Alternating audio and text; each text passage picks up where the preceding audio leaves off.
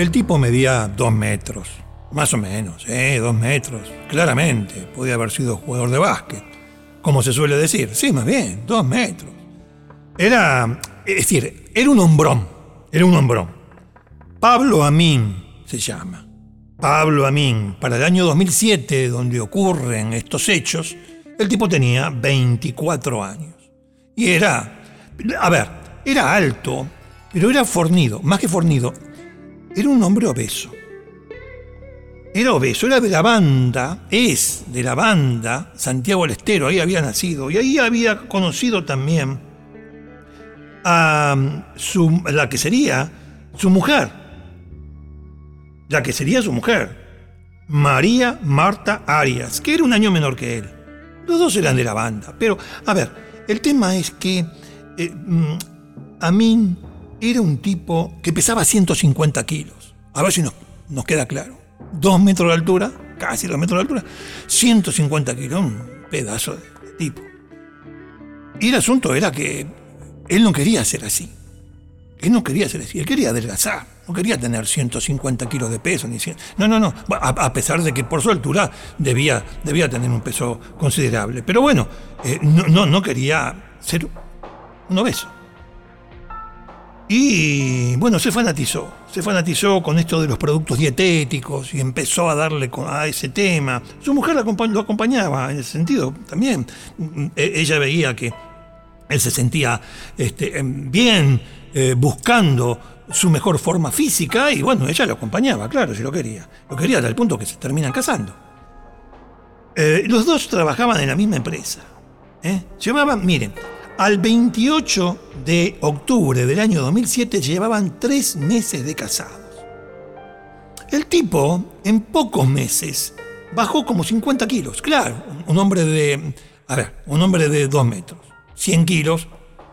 Bueno, eh, había logrado su objetivo y los dos, tanto eh, Pablo como María Marta, trabajaban los dos en eh, una empresa de productos dietéticos, Herbalife. Trabajaban en Herbalife. Y tenían una muy buena posición en cuanto a empleados y ganaban buen dinero. Hacían muchas ventas y bueno, las cosas les iba bien. Por eso, entre otras cuestiones, decidieron casarse. Ella padecía lupus. Sí, tenía lupus que mm, es una enfermedad que afecta a las articulaciones, bueno, los músculos. E-, es desaconsejable la exposición al sol, fíjense ustedes. Una enfermedad del sistema inmunológico, en verdad, ¿no? Tiene erupciones cutáneas. Bueno, ella tenía que cuidarse de, de esta cuestión. Y él, por supuesto, de seguir manteniendo su línea, ya que había conseguido rebajar este, 50 kilos, bueno, mantenerse allí. Ganaba mucho dinero para esa época, siendo empleado ganaba mucho dinero, unos 7 mil pesos él por mes y algo similar ella. Para aquel entonces, teniendo en cuenta las alternativas económicas de este país, bueno, vamos a decir que para aquel entonces esa era una remuneración muy aceptable, aceptable, muy, muy, muy bien, muy bien. Bueno, el 27 de octubre, el 27 de octubre, yo les había dicho antes que el 28 de octubre llevaban tres meses de casados. Sí, un día antes, el 27, ellos viajaron a Tucumán, de Santiago del Estero a Tucumán, enviados por la empresa en la que trabajaban. ¿Por qué? Porque en Tucumán, el día 28 justamente, que era un sábado, se iba a realizar un congreso de la firma Herbalife, donde iban a discutir cuestiones de marketing, comercialización, etc. Cuestiones relacionadas con, con la empresa. Muy bien, llegan a Tucumán a la mañana, del 27 de octubre del año 2007, se alojan en un hotel, un, muy lindo hotel, hotel, el Hotel Catalinas Park, en la habitación 514 del quinto piso. Y bueno, ahí se establecen.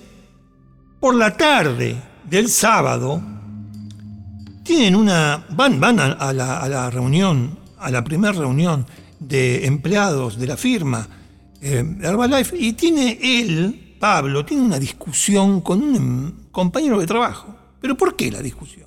Una discusión ridícula mm, vos vendiste, vos me sacaste una venta, no, no me la sacaste. Una cosa que era realmente menor, a tal punto que eh, la mujer de, Pablo se sorprende, María Marta se sorprende. ¿Por qué se pelea por esto? Es una tontería fenomenal. Justo en medio de la convención.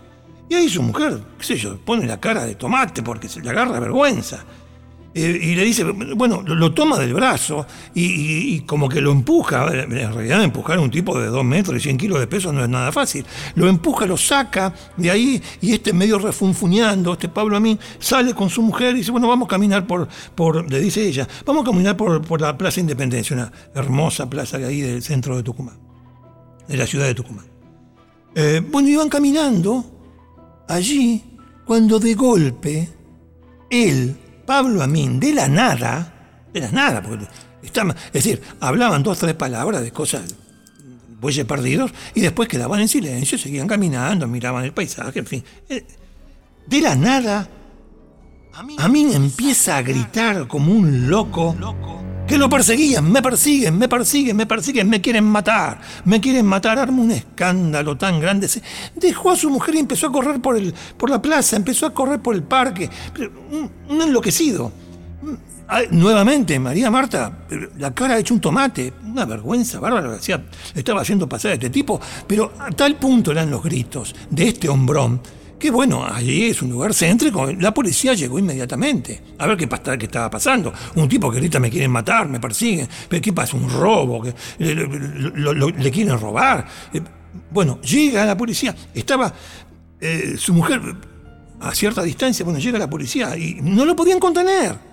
No lo podían contener porque seguía gritando. Y decía, cálmese, no, no, nada. Seguía y, movía las manos, hacía gestos. Eh, al final de cuentas la policía lo, tuvieron que detener, le pusieron las esposas. Le pusieron las esposas, se lo, llevaron al hospital Padilla. Y sí, ¿quién lo, ¿quién podía contener a este hombre, a este hombrón? Lo llevaron al hospital Padilla, la mujer detrás, un, un desastre. Había todo por nada, ¿eh? Todo por nada. Ahora, después, después, tiempo después, se pensará, fue una treta esta de hacerse el loco en, la Plaza Independencia, el Parque Independencia. No, no ha sido esto un, una treta para ir al hospital y en el hospital obtener algo. Porque él, desde que llegó al hospital, consiguió algo. Salió del hospital porque, bueno, ahí se calmó, se calmó, le dio un suero, qué sé yo, se calmó, le dio un, tranquilizante, estaba su mujer y qué sé yo. Se calmó y salió con su mujer de allí para volver al hotel, al Catalinas Park, em, con algo que antes no tenía. Llevaba un, bisturí. Ahora la pregunta es, ¿lo traía desde Santiago del Estero el bisturí? ¿Hizo todo ese escándalo en, en la calle? Para que lo llevaran al hospital y agenciarse. Bisturí medio raro esto, ¿no? Pero bueno, quedó abierta esa posibilidad. Llegaron al hotel de nuevo. Habitación 514, como había dicho, quinto piso. Bueno, nada, se tiraron en, la cama. Eh, estaban acostados los dos. Ella le daba la espalda. En algún momento, Pablo a mí se subió a horcajadas sobre su mujer. Ella se sorprendió. Ya estaba boca arriba, claro. Ella se sorprendió. Bueno, en fin. Pero en ese momento, cuando ella esperaba otra cosa, él le puso una rodilla en el pecho. Y con sus dos manazas empezó a apretar el cuello de María Marta. A tal punto la apretó con sus dos manos que los dedos de Amin quedaron marcados en el cuello. La mató de esa manera a su mujer. De buenas a primera, desnudos en la cama, él se le sube encima y la estrangula con las dos manos. Tomó el bisturí, le cortó los párpados le corta los párpados y con las manos le arranca los ojos. María Marta. Los pone sobre la cama y le sigue haciendo cortes a su mujer en la frente, en las mejillas, en las piernas, en la zona íntima, en los brazos, en los pechos. La agarra de los pelos, la saca de la cama y la arrastra fuera de la habitación.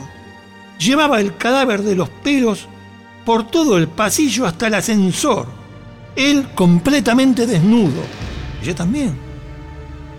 La arrastró hacia el ascensor, pero el ascensor tardaba en venir. Entonces, ¿qué hizo?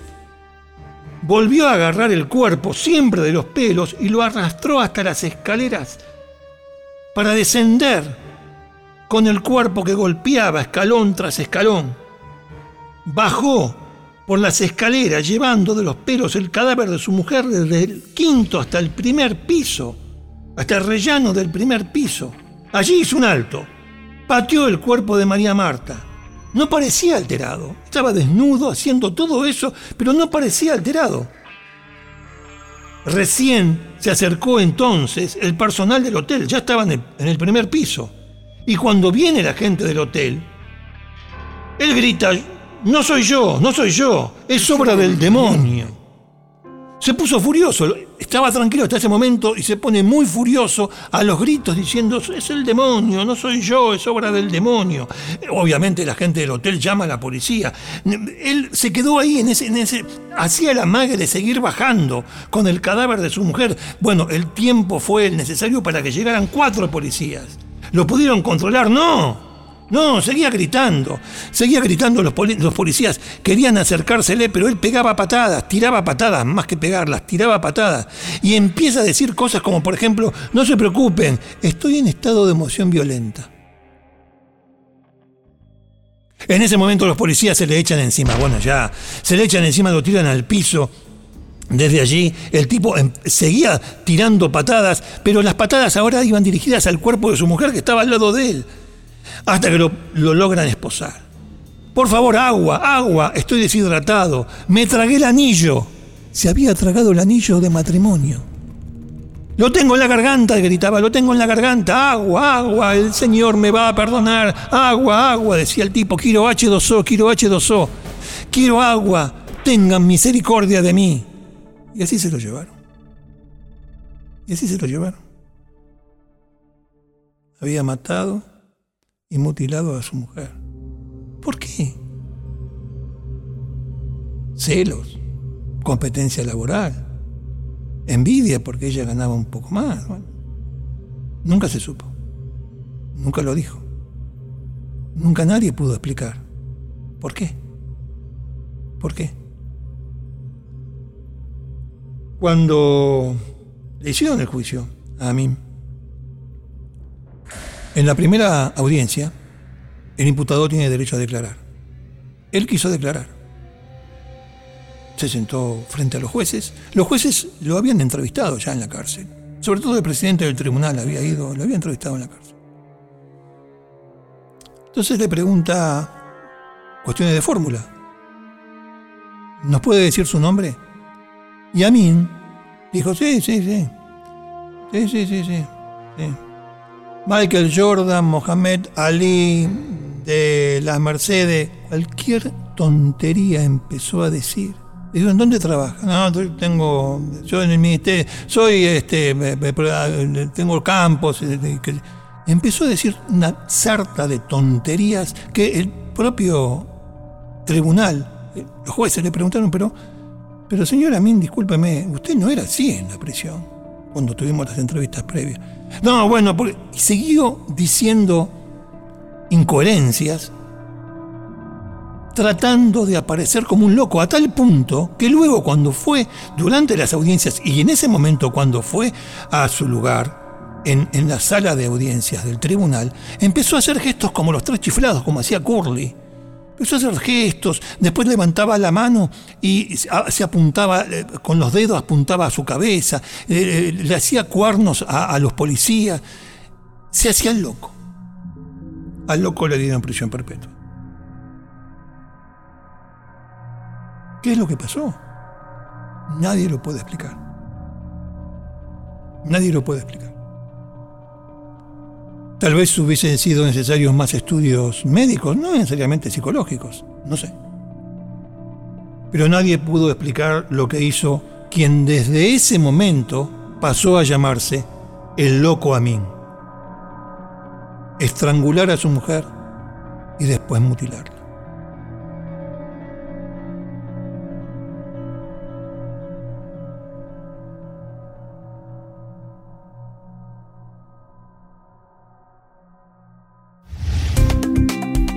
TN Podcast. Ahora nos escuchamos mejor.